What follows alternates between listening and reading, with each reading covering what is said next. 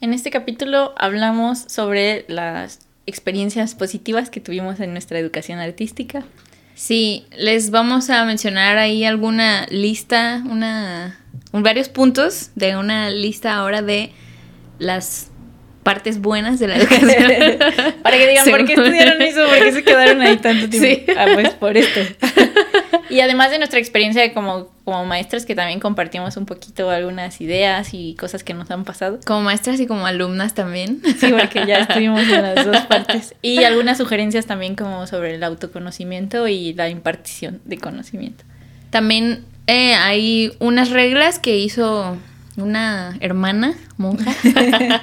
no se lo imaginaban, pero es muy interesante. Unas reglas para alumnos y maestros. Bueno, ella y John Cage. Y también hablamos un poquito sobre la gratitud, que es muy importante para... Que es hermosa. Reconocer qué cosas nos han dado los otros. Ay, bueno, se nos olvidó mencionar nuestras redes, entonces se las dejamos aquí. Estamos como Creatribu-podcast. En Instagram. Ajá, en Instagram. Ahí estará un meme que Angélica menciona. Bueno, tal vez vos ya llegamos a Siempre habrá memes, eso, eso es primordial aquí. Se los prometemos. y a mí me pueden encontrar como a todas horas Ana, igualmente en Instagram. A mí en Instagram me encuentran como Angie Crema. Con B de bueno. Con B de bueno. Y bueno, nos vemos entonces al final del capítulo. Los dejamos con este capítulo, tribu, disfrútenlo. Este podcast nace de nuestra inquietud por hacer cosas, compartirlas, platicar, generar diálogos en torno a la cultura y cómo encontrarnos con la creatividad en nuestra vida diaria. Arte, entretenimiento, ocio, cultura todo eso que nos preguntamos, ¿cómo lo hizo? O decimos, yo lo podría hacer mejor. Bienvenidos a la Creatribu. Diálogos creativos.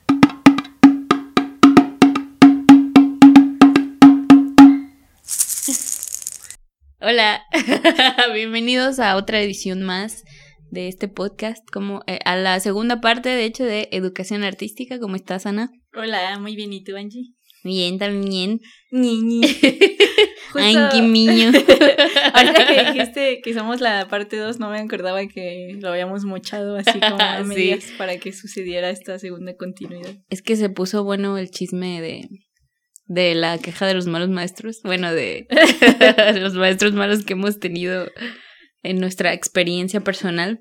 Sí, de nuestras experiencias desagradables como estudiantes de artes en el pasado. Pero no todo es malo, señores.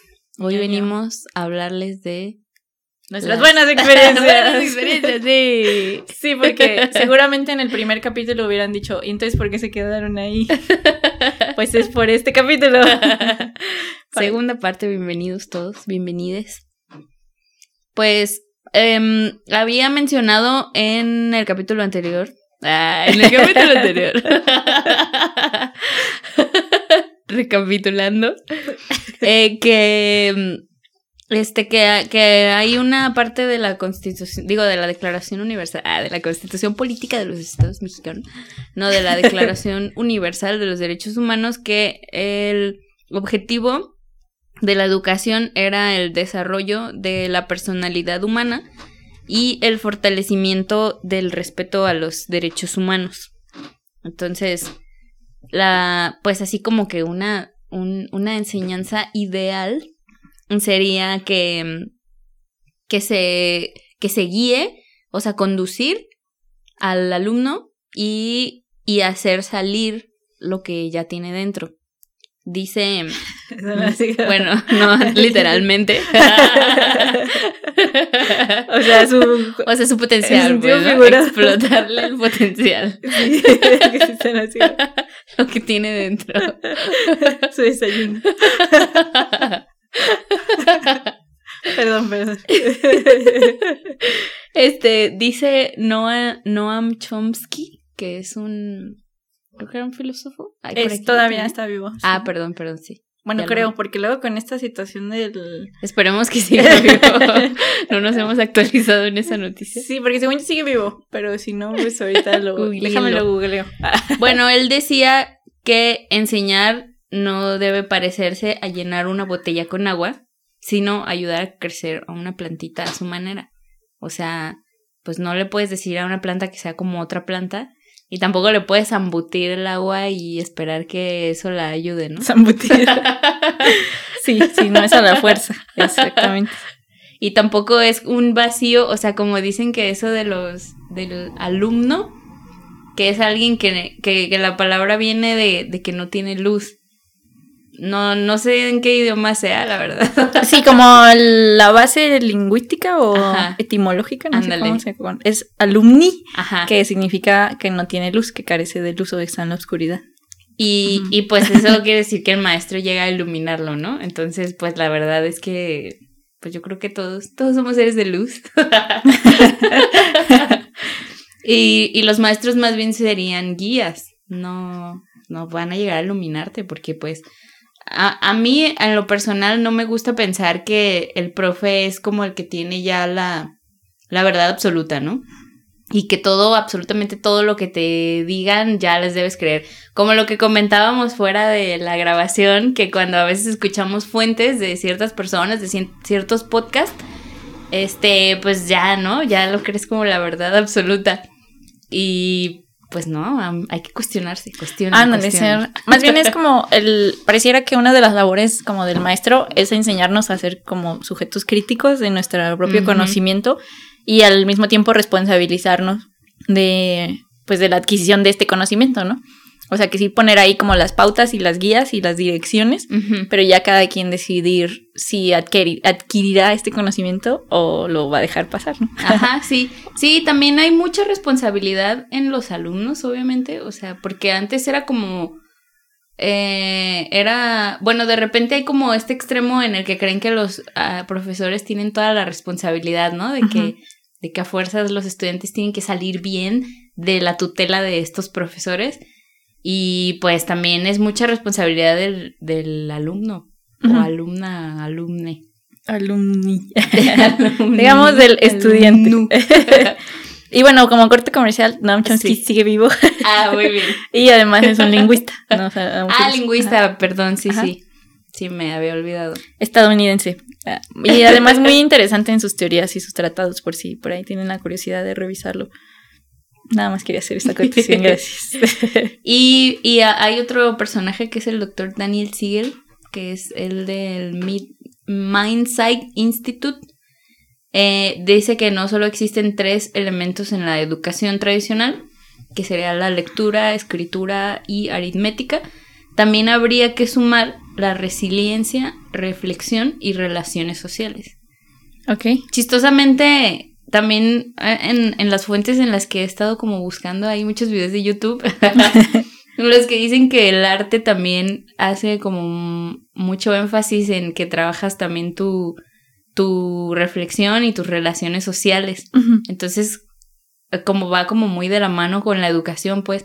E incluso porque hay maneras eh, de educar, bueno, de educar, no me gusta esa palabra, pero, pero de transmitir conocimientos que, son muy artísticas, que pueden ser muy artísticas. O sea que ese es el canal de a, enseñar las cosas. Y justo ahorita que dices esto de que también tiene que ver con nuestra socialización, podríamos decir que uno no en la escuela solo aprende del maestro, sino que aprendes además de tus compañeros, de la gente que te rodea, de hablar de cosas que te generan como cierta curiosidad. Y no había pensado eso ahorita que lo dijiste, como que pensé en las desventajas de las clases de Zoom que tuvimos ahora con la pandemia, ¿no? Que todavía hay muchos que están tomando clases así. Y justo veía así como una queja de una niña en Twitter que decía que había entrado a la pandemia con 17 años y ahora ya estaba por cumplir 19 y yo pensaba como de no manches yo esa fue como mi época más divertida en la escuela. Porque fue cuando pues socialmente como que aprendes muchas cosas de tu medio, ¿no? O sea, como que experimentas a través de los límites y te haces como un montón de tonterías porque eres adolescente. Pero exploras como quién eres tú y la capacidad que tienes como de expandirte hacia otras personas y como, no sé, muchas cosas, ¿no? Sí, tienes un crecimiento también emocional, ¿no? Porque mm, a veces, pues suena raro, pues, pero a veces tendemos como a comportarnos de, de otra edad cuando estamos nosotros solos o solas. Y entonces el hecho de ver a más gente de tu generación sí te da como ese crecimiento, ¿no? De, de, de ver que otras personas están experimentando más cosas, están eh, explorando más y así como que eso también te lleva a ti a ir creciendo personalmente. Y además las fiestas. Ah, obvio.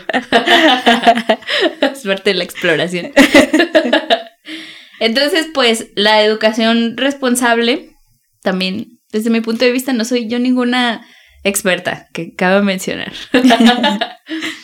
Eh, pues sería como mantener, bueno, si es una institución, sería mantener a un profesorado motivado, porque pues también, ¿no? Cuando les están ahí frenando los, los, ¿cómo se dice? Fondos o no les dan material didáctico, no les pagan eh, cosas con, con, las cuales ellos pueden trabajar, ¿no? De lo mismo de material didáctico para sus alumnos o eh, etcétera.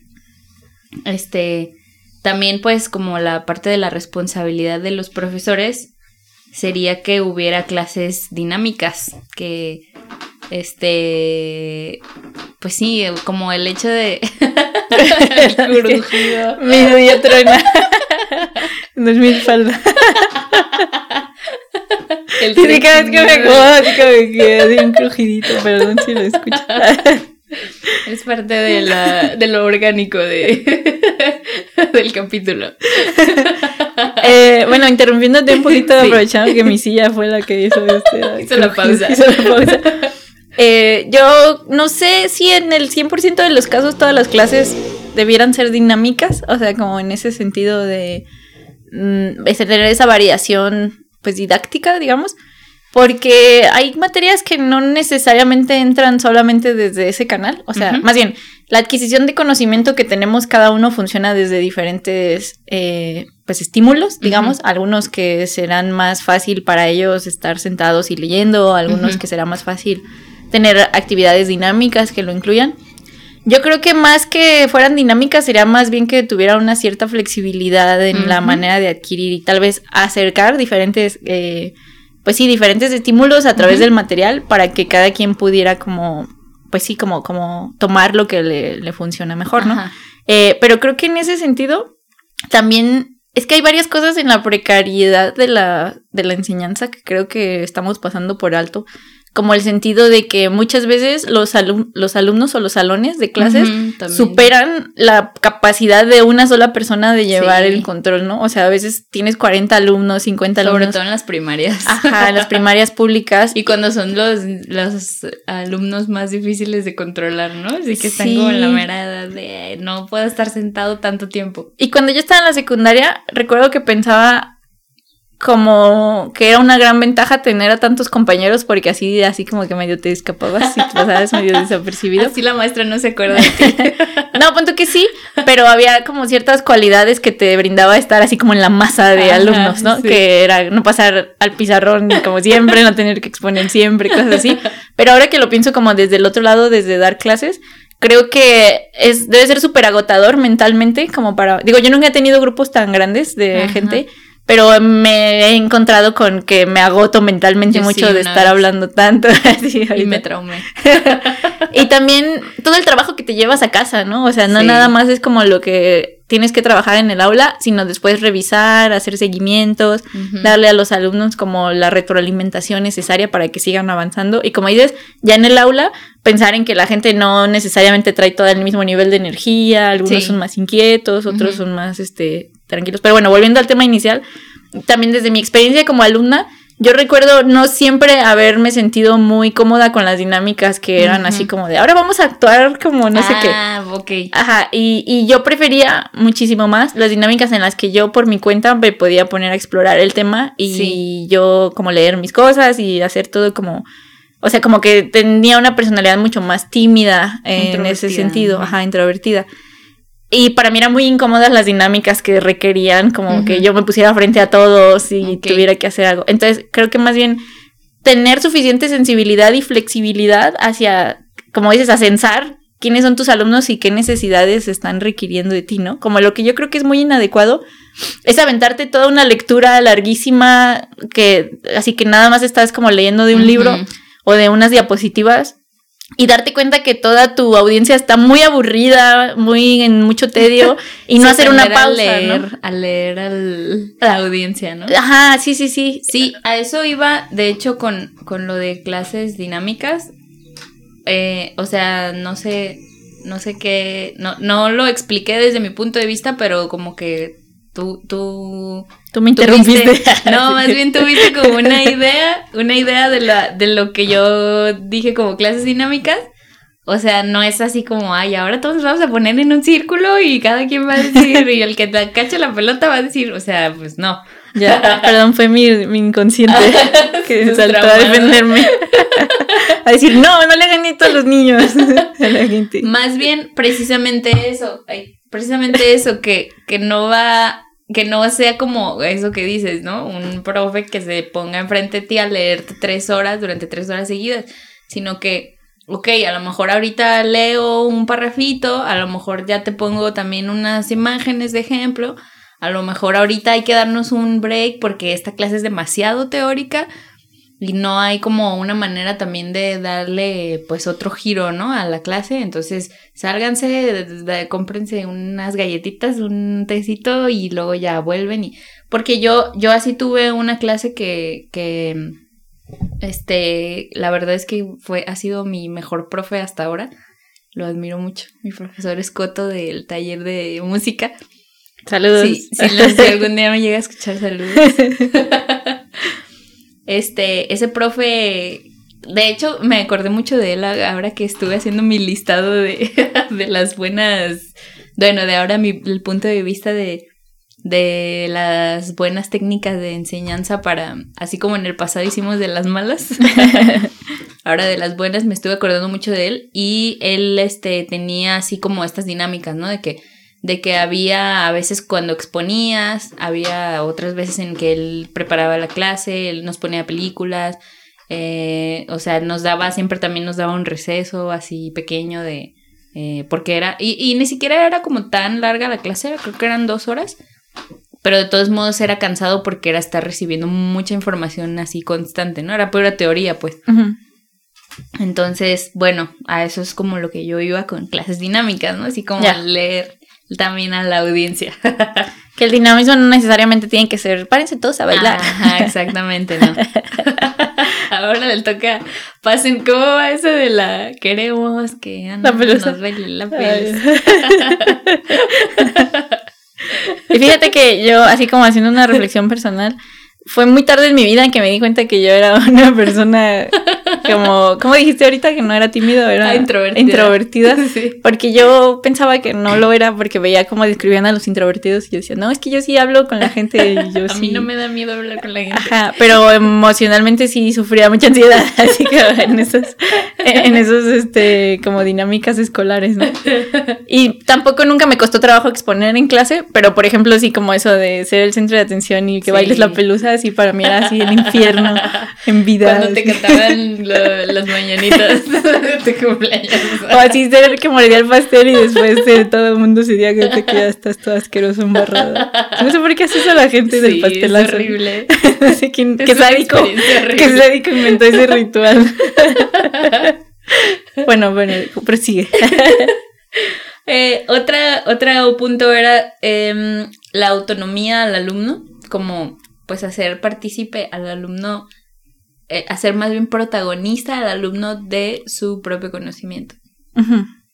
Em, otro punto es, este, pues no métodos repetitivos y pasivos, ¿no? O sea, como esto de, de lo que mencioné en, en- también en el capítulo pasado del profe que, que ponía así unas, unas diapositivas a las 7 de la mañana en, Ah. en un salón todo oscuro, en, y donde nada más te las leía con un tono de voz súper plano.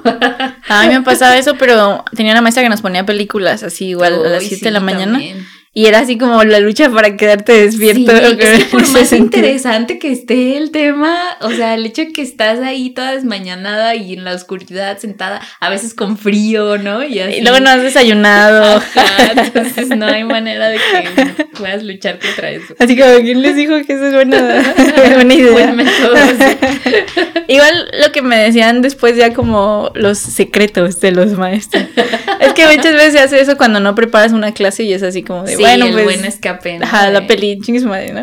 Pero yo creo que pues a lo mejor es algo que te pasa una o dos veces en todo un semestre, pero ya hay quienes se no, ensañan. Pero hay profes que neta, sí, eso es como ya la planeación de su clase. Es como, este día les voy a poner esta película, ya planeado.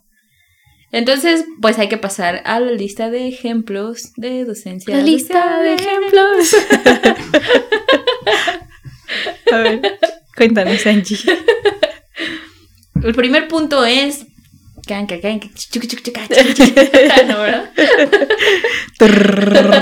El primer punto. Enseñar con gusto por el tema, o sea, como desde el amor por el conocimiento. Eh, perdón, ¿pero el amor viene del maestro o viene del no, del maestro. Ah, ok. Sí, o sea, que sea un tema que digas, este tema a mí me apasiona y yo quiero compartirlo con ustedes por el, por el gusto de compartirlo con ustedes, así. No, no como una, no como este punto de la anterior lista que habíamos dicho que los profes de repente son, algunos pues suelen ser celosos de sus conocimientos. Ah, ya. Y entonces, pues así como que te dan ahí una probadita y dicen, pero hasta ahí porque yo me esforcé por mm, generar este conocimiento. como y entonces que a ti te cueste igual, ¿no? Ajá. Em, es que sí entiendo, pero lo que me hace pensar esto, o sea, sí estoy de acuerdo en que los maestros apasionados son los mejores maestros, ¿no? Y son los que más rápidamente creo que nos relacionamos como empáticamente con ellos. O sea, hay una espejeo y que dices, ay, yo quiero saber más de este señor. o señora, o señori. eh, pero hay materias, o creo que hay temas, bueno, yo me he enfrentado con son temas que tal vez no son tan interesantes en el sentido de que a mí no me encanta esto, pero de todos modos viene en el programa, ¿no? Entonces lo tenemos que revisar. Y tal vez sí buscar también la manera en que, tal vez no así como de que me encante y enseñarlo y compartirlo con ese gusto, pero sí buscar maneras en las que podamos a lo mejor tener una dinámica en conjunto en la que los temas tediosos se nos pasen más fácil, ¿no? O resolver dudas o buscar que lo que tú ya sabes de, de, antemano que es aburrido, no decir esto es muy aburrido, entonces aguántense, ¿no? Ahí les va, de una vez les aviso. Sino decir, ok, este tema ya sé yo por ende que es complicado, entonces ¿cómo sacamos cómo sacamos el canal para que lo podamos trabajar en conjunto, ¿no? Como anticiparte a la dificultad, pero no avisarles a tus alumnos, porque si no ya mentalmente entran en un bloqueo mental así, ay, la tía dorada. Sí, todo esto lo digo desde un, desde un punto como súper utópico en el que la ah. educación pudiera ser perfecta y, y, es un profe que todos quisiéramos tener y es una materia que todos quisiéramos llevar también de esa manera, ¿no? Yo tenía, perdón, yo tenía un profe en la universidad que me enseñaba historia del arte y yo jamás en mi vida había disfrutado una clase de historia así, nunca en la vida, hasta ese profesor, ¿no? Y me acuerdo que era un maestro que tenía muchísima energía y nos hacía dibujitos así como de las reinas que habían conquistado tales cosas y siempre estaba dibujando en el pizarrón así un montón y hacía monitos así como bien gorditos y bonitos y nos explicaba con ellos y luego hacía esquemas como mentales para que entendiéramos cronológicamente y ahí ponía ejemplos muy sencillos. ¿no? Eso es el dinamismo en una clase precisamente. Ajá, y también te digo que creo que él tenía la ventaja de que su nivel de energía estaba hasta arriba siempre, ¿no? Así a las 7 de la mañana cuando todos estamos así como vegetales. No, yo creo que solamente se bañaba con agua fría. no quiero pensar que nunca me. No sé, sí. Pero una energía como muy. Tenía la mandíbula. Ya lo quiero mucho a mi profe David. Pero lo chido de él es que creo que dominaba a tal grado el tema que tenía la posibilidad de jugar con los conceptos, ¿no? Me acuerdo que nos explicaba el barroco como la, temporada barroca, como si metieras en la licuadora un montón de cosas de postres que no se parecían entre sí y lo licuaras todo junto y ahí están, ¿no? Como cosas que no tienen un sentido como congruente en común. Y así explicaba como un periodo de la historia como la licuadora con todas las secciones separadas y el barroco lo mezclabas todo y así hacía como todas eh, imágenes visuales muy claras para nosotros. Ok. Y te digo, no no podríamos decir tampoco que todos los profes tendrían que tener este perfil, así como de juveniles y enérgicos, porque yo misma no lo tengo, pues. Pero sí creo que dominar los temas ayudaría muchísimo en el sentido de que va a ser mucho más fácil explicarlos. ¿Por qué? Porque tenemos que enfrentarnos a la situación de que nuestros estudiantes no saben de lo que estamos hablando, ¿no? Es la primera vez en su vida que lo escuchan. Justo eso, ¿no? Que también comentamos el episodio pasado que, que un error que, en el que tienden a caer muchos es enseñarles a los alumnos como si ya supieran el tema. Entonces, pues sí, poder llegar como a, a deconstruir el tema también o a explicarlo como una de una manera más digerible también para, para poder llegar a ellos. Sí, sí, sí. Otro punto, siguiente punto es, pues ese justamente que enseñar con el dominio del tema. Ah, bien. Estoy a la vanguardia hoy. Spoiler alert. ya te voy a dejar de decir todo antes de antes de meter mi cuchara. Pero sí. Entonces, bueno, como ya tocamos ese punto, vamos al siguiente. enseñar con la meta. Ah, bueno, esto es también un poco lo que comenté hace ratito de, de enseñar con la meta de transmitir al alumno más que con este celo del conocimiento, ¿no? Salud. Gracias. El siguiente punto sería también enseñar con planeaciones previas y tener un método o una guía. Porque luego hay profes, sobre todo en, en talleres y cosas así, en clases en las como clases particulares o clases así que tú pagas aparte fuera de una institución que se que pues ahí ya la institución les exige a los profes que sí tengan una planeación, ¿no? Y así guías. Entonces cuando cuando tú vas a una a un taller o una clase así particular, pues tú depositas tu confianza en ese profe, ¿no? Le estás pagando para que para porque se supone que ellos saben y ellos te van a guiar hacia ese lugar a donde quieres ir y hay muchos profes que no, que no te, como que no transparentan este, su, su guía, ¿no? O su, su método. O sea, parece como que, ay, a ver, deja, ¿qué, qué le enseñó hoy? Ay, pues no sé, a ver, esto. Y, o sea, y pues no se siente que tenga una, una estructura. Una estructura, exactamente. Sí, sí, me ha pasado. Una vez tomé una clase de bordado, creo. Pero no me gustó nada porque toda la clase de la morra se la pasó contándonos todas las penas de su año, así como lo mal que le había ido. Y ya así le decía, oye, no entiendo esto. Y se ponía a hacerlo. Y ella decía, mira, es que es así. Y lo hacía ella y luego ya me lo daba. Y yo seguía haciéndolo todo no pésimo. Nada.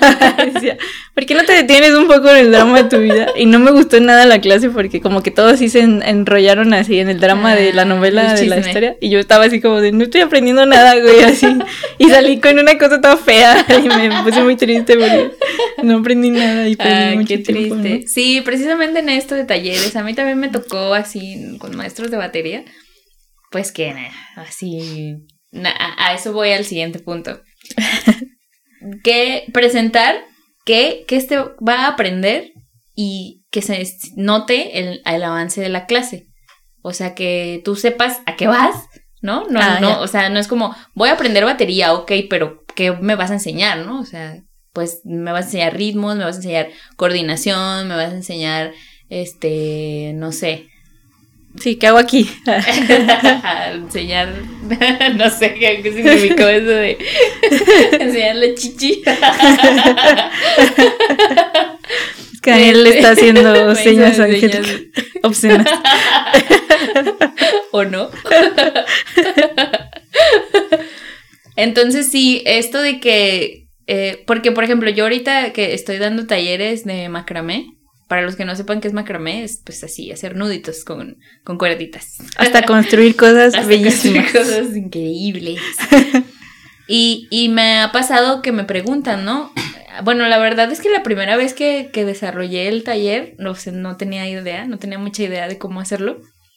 Y luego ya conforme, la, la, verdad es que mi, mi primer taller sí fue un poco el conejillo de indias para que yo armara el taller. Y este, y pues ya con ellas me fui llevando una estructura que se me hizo chida y ya la agarré para mis siguientes talleres.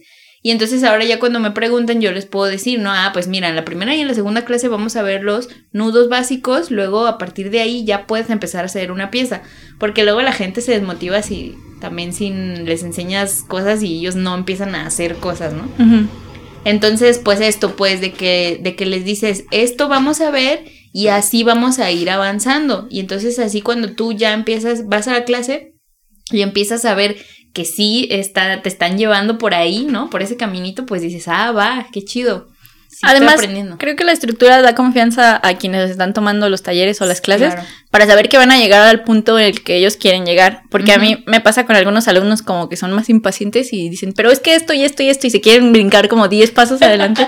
y yo les digo, es que sí, sí vamos a llegar ahí, pero no podemos llegar a B si primero no sabes dibujar A. O sea, porque si me brinco ya, entonces te vas a ir de cara. Necesitamos que domines la base para que ya después puedas empezar a, a, migrar a, la siguiente etapa, ¿no? Y cuando no saben el programa, pues es así como una especie de desesperación, ¿no? De, bueno, pero yo no quería aprender esto, ¿no? Yo quiero aprender esto otro, que ahora vamos a llegar allá. Y cuando ven el programa es así como de, sí, sí vamos a llegar, pero fíjate todo el camino que necesitas recorrer. Y, y luego hay profes pues que nunca te dicen cuándo vas a llegar allá, ¿no? O sea, nomás te dicen, no, tú sígueme pagando y no hay bronca. Como la canción. te dicen que sí, pero, no, te dicen cuándo. no hagan eso. yo, yo les voy a enseñar, tengan paciencia, este, y así. Entonces, pues no, no está chido.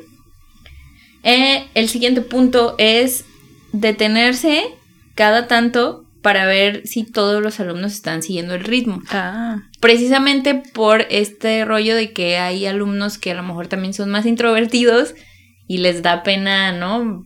Preguntar o les da pena decir que no entendieron o, o ni siquiera saben que no entendieron, ¿no? Porque me ha pasado como alumna, así como de no sé qué preguntar porque no estoy segura de lo que no entendí. No entendí nada. Sí, no entendí nada, se puede regresar desde, desde el buenos días me perdí. y también creo que eso es como tener la noción de que no todos avanzan al mismo ritmo, ¿no? Ajá, exactamente. Porque no traemos el mismo antecedente de educativo, pues hay quienes traen un antecedente mucho más eh, pues mucho más amplio y hay quienes han ido más lento, ¿no? O tienen una manera de aprendizaje distinta. Ajá. Y también creo que es muy útil, como por ejemplo en los talleres, eh, como hacer algunos ejercicios básicos para nivelar al grupo o para calibrar quiénes son los que necesitan más apoyo. Porque como mencionábamos en el capítulo anterior, en el capítulo anterior, eh, esta parte en la que tú decías que a veces, o yo decía, no sé quién, a veces es más fácil trabajar con los alumnos que son más como, como rápidos o que agarran todo más rápido porque es el que el alumno ideal que todos quieren tener. Pero los que de verdad te necesitan son los que les está costando más trabajo, ¿no? es como el meme de, de, esos niños nadadores que, que este tiene, al que nada bien, la mamá la tiene agarrada y a la otra que se está ahogando, ¿no? Así, los alumnos malos. Ojalá que sepan cuál me ve. Ahora ahí se los ponemos en el Instagram. en Instagram. Este, sí, eh, también puedes como apoyarte de, de, a los alumnos como estos que dices, ¿no? De que ellos se quieren ir así en, en fa hasta lo que sigue, lo que sigue. Entonces, en esos ejercicios de nivelación, pues dices, ah, bueno, yo apoyo a esta alumna que está un poquito más lenta eh, y tú y tú que también agarraste el rollo bien rápido, ayúdale a ese de allá que también va un poco lento, ¿no? Y ellos hasta se sienten importantes, ¿no? Así como, ay, sí, la maestra me eligió para ayudarle. como yo, estoy, no sé si eso viene en tu lista y me voy a adelantar otra vez ah, porque soy una brincadora de, de puntos.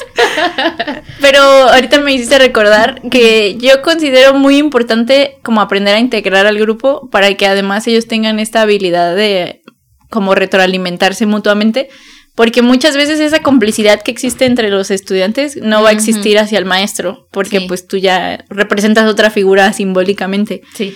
Y entonces yo siempre trato de promover mucho que se aprendan sus los nombres como de sus compañeros, ah, porque a mí hasta me hace mucho ruido cuando dicen, es que la compañera, y es que el compañero le digo, no, se llama así, y así como, y la primera clase nos presentamos y hablamos un poco de nosotros, y tal vez a eso no se te pega siempre, ¿no? O sea, y yo trato de aprenderme los nombres de todos como rápidamente, pero sí veo que hay, muy, hay como una dinámica muy distinta cuando entre ellos aprenden a colaborar y se sienten en confianza de preguntarse cosas y explicarse cosas Porque cuando no lo hacen, siempre son extraños, ¿no? Y, y hasta hay una dificultad para participar porque está rodeado de un montón de extraños, ¿no? De hecho, Pero en cambio, si es tu compañero que sabes cómo se llama y que te explica cómo se usa cierta cosa, pues ya se vuelve una persona en la que estás como, como cobijado, ¿no? De algún modo. Entonces yo también agregaría como sí, sí, promover la integración entre tu grupo, ¿no? Aunque sea una clase de tres días. sí. Sí, eh, sí, uno de los puntos es ese, que ah. Ay, perdón, ya. Spoiler otra vez. No prendo. Generar un ambiente de confianza, o sea, tanto entre alumnos como de maestro-alumno, porque también esto, este punto negativo que habíamos dicho también en el capítulo anterior de los maestros que generan el miedo, ¿no? Y que ya no quieres preguntarles nada porque te da miedo que te vaya un villano enfrente de toda la clase. Entonces sí, generar el ambiente de confianza y pues como dices, ¿no? Que mm, eh, no se preocupen tanto porque, porque pues ya saben con quiénes están ahí, que son sus, con sus compañeros. Y contigo también, pues que ya. Pero, otro punto que también es importante es mantener reglas de respeto. Ah, porque luego puede haber como demasiada confianza entre, pues entre tanto entre alumnos como entre profesor-alumno. Como esto que decías tú, no recuerdo si lo dijiste en el capítulo o, fue fuera de, de, la, de grabar, que decías que había alumnos que luego se llevaban mucho con los profes y, y pues ya dentro de la clase era de que así los los los hostigaban ajá. ajá. les hablaban ya muy golpeado muy así muy llevados no y, y pues de eso ya hasta era incómodo para los otros que no se llevaban así no como ay por qué le está faltando el respeto así al profe y también pues es que a mí siempre me hace ruido como este sentido de la jerarquía, pero creo que sí es importante, como dices, conservar un sentido de respeto, porque al final si no respetas a la persona que te está impartiendo como un conocimiento o compartiendo algo, pues no te lo tomas en serio. Exactamente. creo que si no hay esa relación de respeto, fácilmente puedes brincarte a decir, este güey no sabe nada, ¿no?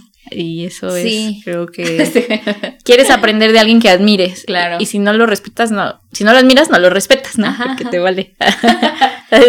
lo siento como un punto muy importante. Y también esta cosa entre compañeros, creo que el respeto sí yo, desde el día uno, como que trato de identificar qué dinámicas trae el grupo como anteriores y también cortarlas de tajo como esto no se va a permitir aquí. ¿Por qué? Porque necesitamos crear un ambiente de, de de libres opiniones, ¿no? Y que no que no digan, "Ay, ese güey es un pendejo." o sea, como porque quiero opinar. ¿Cómo que no sabías eso? Ay. y ¿por qué? Porque eso lo que hace pues sí es retrasar todavía más las dudas, ¿no? O volverlas como inaccesibles. Sí. Y pasa mucho, creo, en las dinámicas porque siempre hay alguien en el grupo que no se integra del todo bien. o sea, no sé, yo no soy psicóloga, pues, pero pasa como que eventualmente alguien que se sale de la dinámica general y todo el salón lo ataca, ¿no? O sea, como que se unen en frente común para molestar a esa persona. Y cuando identificas quién es esa persona, pues es tratar como de que esa persona también le baje dos rayitas de, de su... O, así como que siempre estar a la defensiva. O sea, que no esté a la defensiva pensando que todo el mundo va a estar tras de él o ella. Y que los demás también se despejen y vean que están siendo violentos, ¿no? Porque muchas veces maestros a mí me tocó en el aula, que yo no era el sujeto del ataque, pero veía cómo atacaban a ciertos compañeros y los maestros mismos como que hasta se reían, ¿no? O sea, como que se volvían cómplices de esta misma dinámica.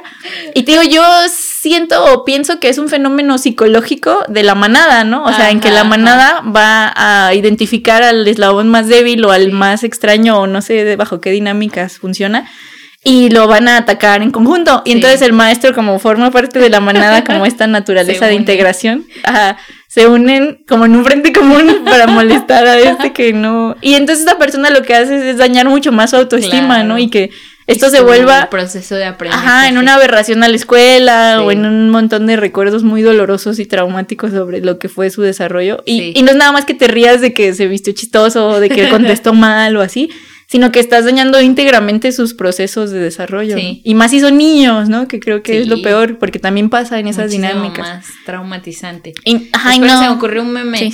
El meme del babo que está ahí cuando la clase se pone bien chido el catarreo, pero tú eres el maestro. Ah, te creas que tú eres el profe.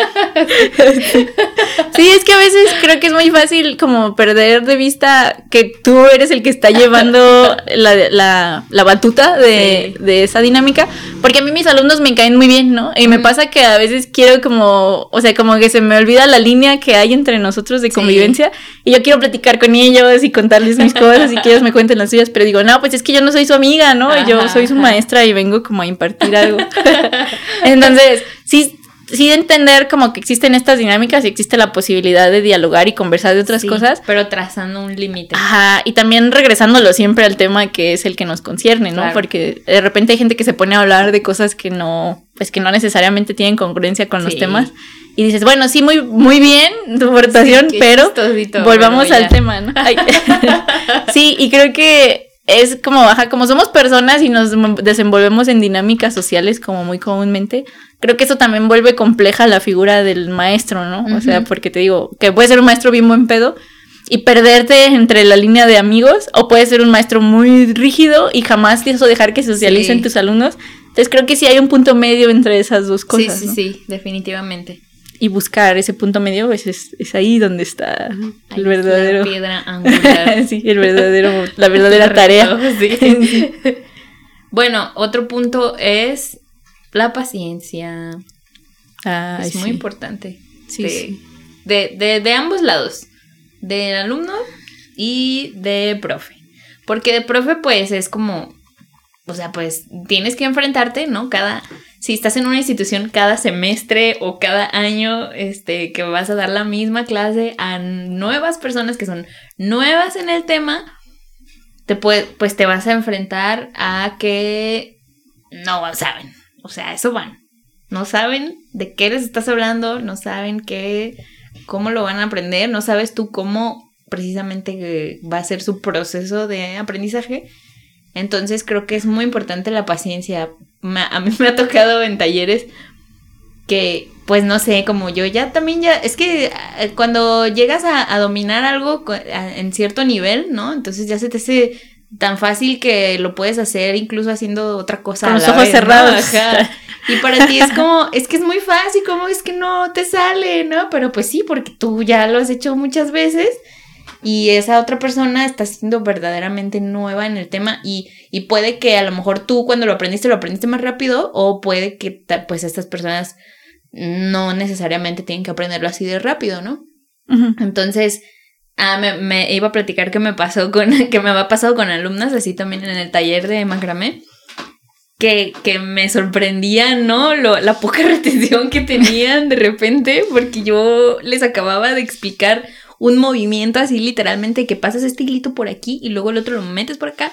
Y entonces el, el, tenían que volverlo a hacer y ya no se acordaban de, como, de lo que les acababa de decir, decir un segundo antes, ¿no? Entonces yo así como, Ay, ok, tranquila, paciencia y yo te lo vuelvo a explicar. Y había unas que me decían, ay maestra, perdón, es que otra vez ya no me acuerdo. no hay bronca, pues para eso estoy, ¿no? Pregunta las veces. Ya que, se acabe, ya que se acabe el taller, pues ahí sí ya, a ver, ¿cómo les...? ya que me vaya, ahí sí ya sé. Pues ahí sí ya. Ojalá que hayas tenido todos estos dos meses para practicarlo. Pero, Entonces, ajá, sí, es que creo que también una cosa que nosotros hemos practicado tanto ya está bien sellada en nuestro cerebro, ¿no? Y entonces por eso que dices, a veces parece muy sencillo de hacerse y explicarlo, dices, pues así es, así no hay otra forma de explicarlo más fácil.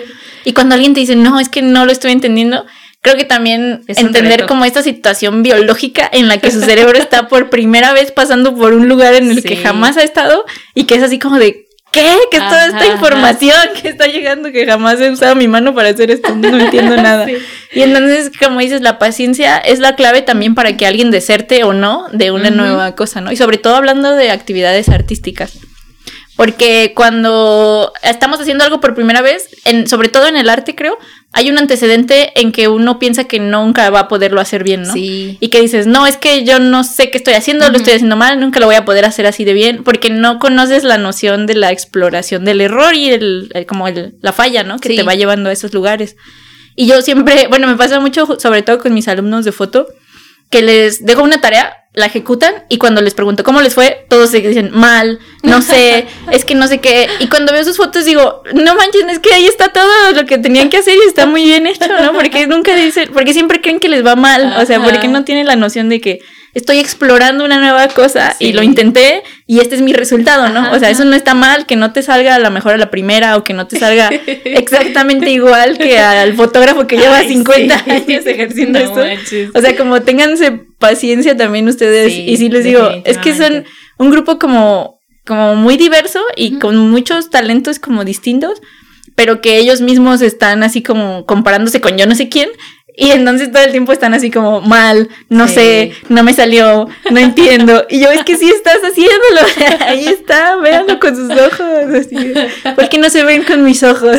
Ojalá pudieran verse con mis ojos. Ajá, y creo sobre todo en el arte, la situación del error es parte muy como importante o parte medular del proceso de avance. Sí. Porque a lo mejor si eres médico no te quieres equivocar, ¿no? Sí. O si eres abogado no te quieres O equivocar. o ingeniero. O sea, si tú te equivocas, el error va a llevar un montón de eh, situaciones como... Va a crecer como una bola de nieve Sí. y no quieres ser ese que se equivocó porque no puso atención en su clase de matemáticas 6, ¿no? Pero cuando estás en el arte, puedes el error convertirse en un nuevo camino que tomar hacia donde como avanzar, ¿no? O en una Claro. nueva exploración que no habías como previsto. Y eso es la gran libertad que nos da como también este ejercicio de exploración, ¿no? Que te digo, los alumnos como vienen también de metodologías de ciencias exactas, vienen así como de, no, yo soy un fracaso, no sé hacer esto, nunca voy a saber, este, no soy bueno en esto, ni acá, ni a nada, nunca me he agarrado una cámara en mi vida. Y tú dices, está bien, ¿no? O sea, sí, no, y ya los, los abrazas y les dices, Sí. ya, ya, yo no soy tu maestro de mate de la secu. Pero sí, es un proceso muy interesante, sobre todo creo que en la educación artística, ¿no? Como hay que sacarles de la cabeza todos esos conversaciones mentales en las que se autoflagelaron. Sí, se castigan demasiado. Sí. Y el último punto es mantenerse como profesorado actualizado si es que la materia lo requiere. Por ejemplo, pues en medicina, ¿no? Que dije que decías, Ajá. pues si no vas a enseñar unos métodos todos arcaicos de si, si ya ha avanzado, ¿no? La medicina y la ciencia, pues no te vas a quedar ahí. Sí, pues, tómense ¿no? su orina. Y todos, ¿qué? eso. Pero, Sáquense la sangre cuando se enfermen. Sí, sí, nos cura. lavarse las manos no, no, para que los insectos, los microbios no existen. Profe, ¿qué? Pónganse sus caretas de pájaro. Sí, porque pues es que yo creo, como dices, que si el medio lo requiere, pero creo que todos los medios se actualizan todo el tiempo y no, no se me ocurre ninguno que exista que no necesites estarte actualizando. Pues a lo mejor en la historia, ¿no? Porque la historia pues ya pasó. No sé si haya actualizaciones ahí. Pero hay nuevas perspectivas históricas Eh, que se van sí, tumbando, que van tumbando las más arcaicas, ¿no? Por Sí. ejemplo, las, como esto de la rebelión de los vencidos, en la que ya escuchamos la historia de la otra mitad de la gente que no A la visión de los la vencidos Ah, sí, perdón, la visión de los vencidos, que es un texto, no, no me acuerdo ahorita del Es autor. de López Portilla. Ajá, que, que este texto, por ejemplo, los que no lo hayan conocido antes, habla como de la visión de las personas que fueron derrotadas en la conquista. Sí. O sea, como cuál es la otra cara de Ajá. esta moneda, ¿no?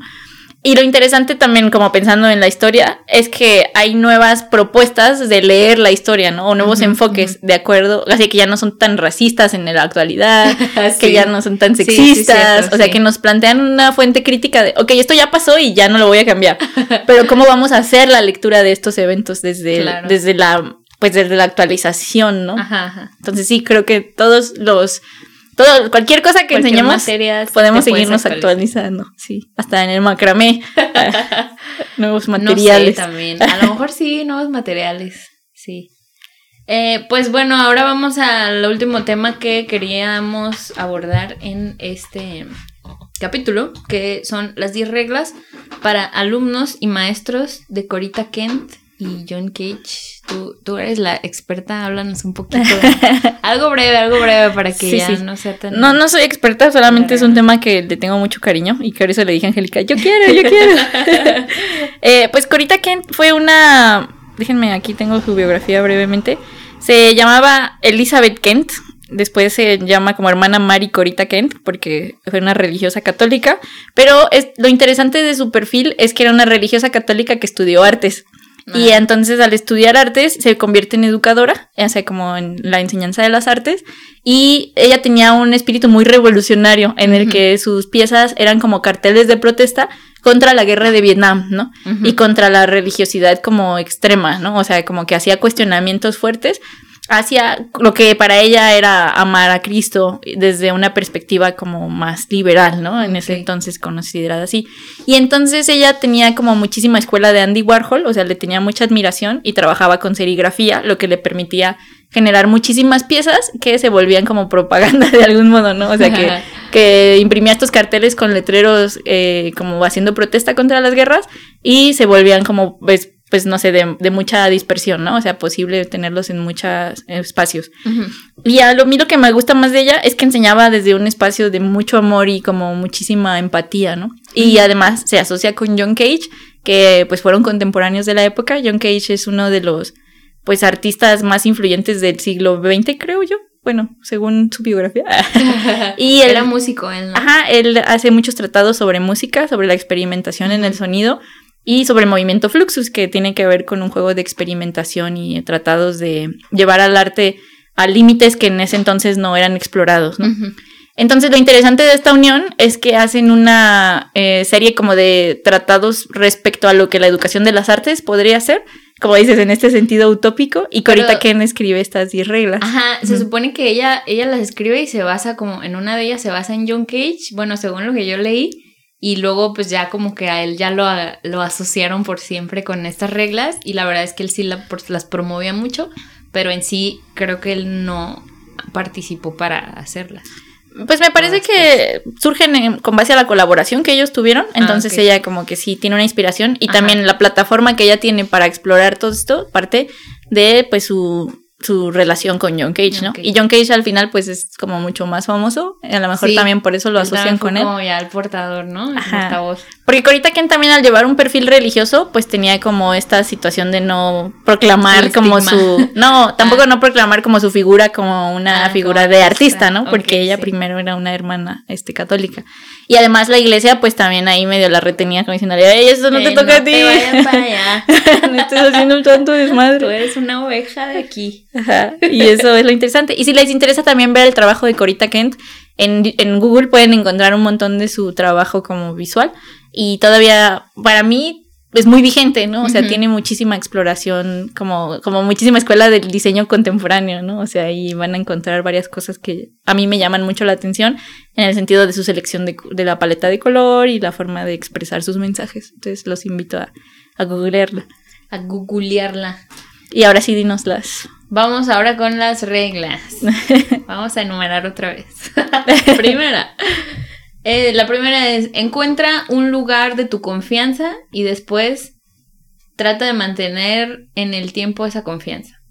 Trata de mantener en el tiempo esa confianza. O sea, como que si vas a hacer una licenciatura, o sea, busques una que le tenga, o sea, un espacio. que digas, aquí sí. Ajá, en el que confíes, que revises todo y digas, sí, yo les creo. y en el tiempo se mantenga para que concluyas ese objetivo, ¿no? O sea, que no nada más entres y salgas. sí, sí, eso significa. Aunque es raro que, pase eso, ¿no? Porque luego de repente sí nos encontramos ahí con, con maestros que nos desmotivan de repente o cosas que se atraviesan y nos desmotivan y dices, ay no, ellos no tienen nada que enseñarme, ya me voy. En nuestro ego de alumnos que creemos que sabemos todo, pero bueno. Pero por eso tienes, por eso la confianza es clave, ¿no? Ajá, sí. Porque dices, yo confío en este proceso, ¿no? Aunque va a ser difícil a veces. Sí, aunque te vas a enfrentar con cosas que a lo mejor no están tan chidas durante el proceso, pero va, ves hacia una meta. La segunda es obligaciones generales de un estudiante, dos puntos. Extraer todo de su maestro, extraer todo de sus compañeros y ah, de sus compañeros de estudios. O sea, lo mismo que el jugo. ¿no? Ajá, sacarle el jugo tanto al maestro como a tus compañeros, tus compañeros. Bueno, en el sentido que llevan dentro. conocimiento. Estamos hablando de cosas abstractas, por favor. no, no todo es literalmente. La tercera son las obligaciones generales de un maestro sería extraer todo de sus estudiantes. No todo. Solo lo intelectual. en base, sí, de sus capacidades. Así es. La cuarta es, considéralo todo un experimento. O sea, esto es como parte de, tente paciencia y, este... Permítete el error. Permítete el error. La quinta es, sé autodisciplinado. Esto significa encontrar a alguien sabio o inteligente y elegir seguirlo. Ser disciplinado es seguir el buen camino. Ser autodisciplinado es seguir un camino mejor. Ah, ten gente a la que admires. Sí, eso es muy importante. Sí, eso, eso está chido, ¿no? Porque como que vas viendo por dónde se fue eh, esa persona que, que admires, pues, que a lo mejor sigue en el camino que tú quieres ir. Y pues ahí está el guía. Un Yoda. Un Yoda. tu maestro. Sexta, es nada es un error. No existe el ganar ni el perder, solo el hacer. Ah. O sea, abandona el perfeccionismo. El que no hace. Déjalo ir. No está. Eh, haces, luego existes. haces arte, luego eres. La séptima es: la única regla es el trabajo. Si trabajas, llegarás a algo. Son las personas que hacen todo el trabajo constantemente las que finalmente consiguen las cosas. O sea, eso de que dicen, ¿no? Que la, que la inspiración te tiene que agarrar trabajando. Sí, hay que esforzarse por alcanzar lo que se quiere. No nada más decir, ay, es que yo lo quiero mucho y no llega, sino trabajar. Voy a escribirlo en mi libreta para que llegue. y ya no voy a hacer nada más. La octava es, no trates de crear y analizar al mismo tiempo. Son procesos, procesos diferentes. Sí, eso significa que muchas veces queremos justificar lo que estamos haciendo desde el momento en que lo estamos haciendo y eso nos mete en un espacio de frustración. Entonces hay que respetar como que los, dos tienen un tiempo diferente y cuando estamos haciendo, estamos haciendo y después cuando estamos analizando es un ejercicio distinto que requiere otras habilidades y otros tiempos. Hasta lo puedes resignificar, ¿no? Lo que pensabas que ibas a hacer por un lado ya se va por otro y te puede llevar a lugares chidos. A lugares inexplorados. La novena es, sé feliz siempre que puedas. Disfruta de ti mismo o misma. Es más fácil lo que piensas. Disfruten su vida. Disfruten lo que hacen. O sea, disfruten el experimento también. Sí. Si lo estás sufriendo, ya no lo hagas. Ya no, ya no. Décima. Eh, estamos rompiendo todas las reglas incluso nuestras propias reglas, que esto es lo que dice John Cage, que es por lo que lo asociaron. asociaron ajá. ¿Y cómo lo hacemos? Dejando mucho espacio a la incertidumbre. La incertidumbre, esa gran Drop the mic. no, porque Daniel se enoja si le tiramos el micrófono. va a hacer un ruido horrible. Pero imagínense. Sí, esto es básicamente como dejar espacio para lo que no sabemos que va a pasar y que nos lleve como en una canoa. Aquí hay una sugerencia extra. No sé si sea también de ella. Sí, bueno, es parte del mismo ah. texto. La sugerencia extra es mira siempre a tu alrededor, ve hacia todo, ve siempre a clase. Ay, soy un buen estudiante. Lee todo lo que caiga en tus manos, hasta el champú. Ay, sí. Mira películas atentamente, con frecuencia, guárdalo todo, podría ser finalmente útil. Sí, nunca sabemos a dónde nos van a llevar nuestras, eh, nuestras inquietudes y nuestras curiosidades. Como decía Steve Jobs, ¿no? Que los puntos se unen hasta el final. O sea, a veces puedes aprender cosas que parecen no tener relación, pero hasta que ya te llevan a ese punto que en retrospectiva dices, ah, mira, esto que aprendí en este lugar me sirvió para donde estoy ahorita. Jodorowsky decía que todas las cosas que está, que nunca estamos perdiendo el tiempo, todo lo que estamos haciendo nos está llevando a un lugar. Sí. Solo hay que ver que sean los lugares a los que queremos llegar. fan de las cosas que hacemos. Sí. Ay, pues creo que con eso podemos dar cierre a este bonito capítulo. Finalizado este tema, ahora sí. Gracias teníamos por, ahí un creativo pendiente, ¿no? Ah, sí, sí. bueno, primero el ejercicio de reflexión es para ustedes, pregúntense desde dónde comparten sus conocimientos.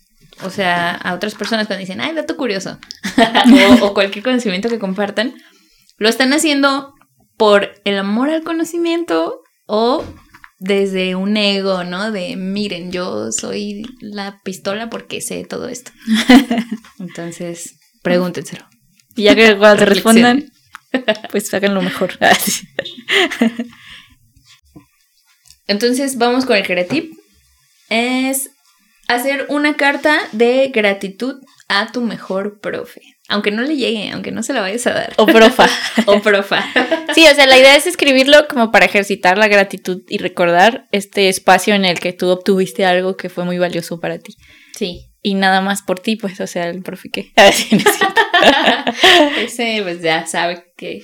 Seguro ha de saber que sí hace bien su chamba. Y, pues, Digo, si se la puedes, gracias, hacer llegar, pues súper mejor. Sí, también. Es muy, siempre, también está chido eso de, de hacerle saber a la gente cuando algo hacen bien y, o sea, creo que es algo que deberíamos ejercitar más también en general. Sí, estoy de acuerdo. Decirle a la gente cuando algo dices, ah, eso te salió bien chido o ah, Angélica, este capítulo te salió bien chido. Daniel, esta grabación también te está saliendo bien chida. Muchas gracias. A mí misma, qué bueno que agradeces bien chido. Ana has spoileado bien chido. Ahora. Ay, pues yo no sabía que estábamos pensando lo mismo. Conectadas.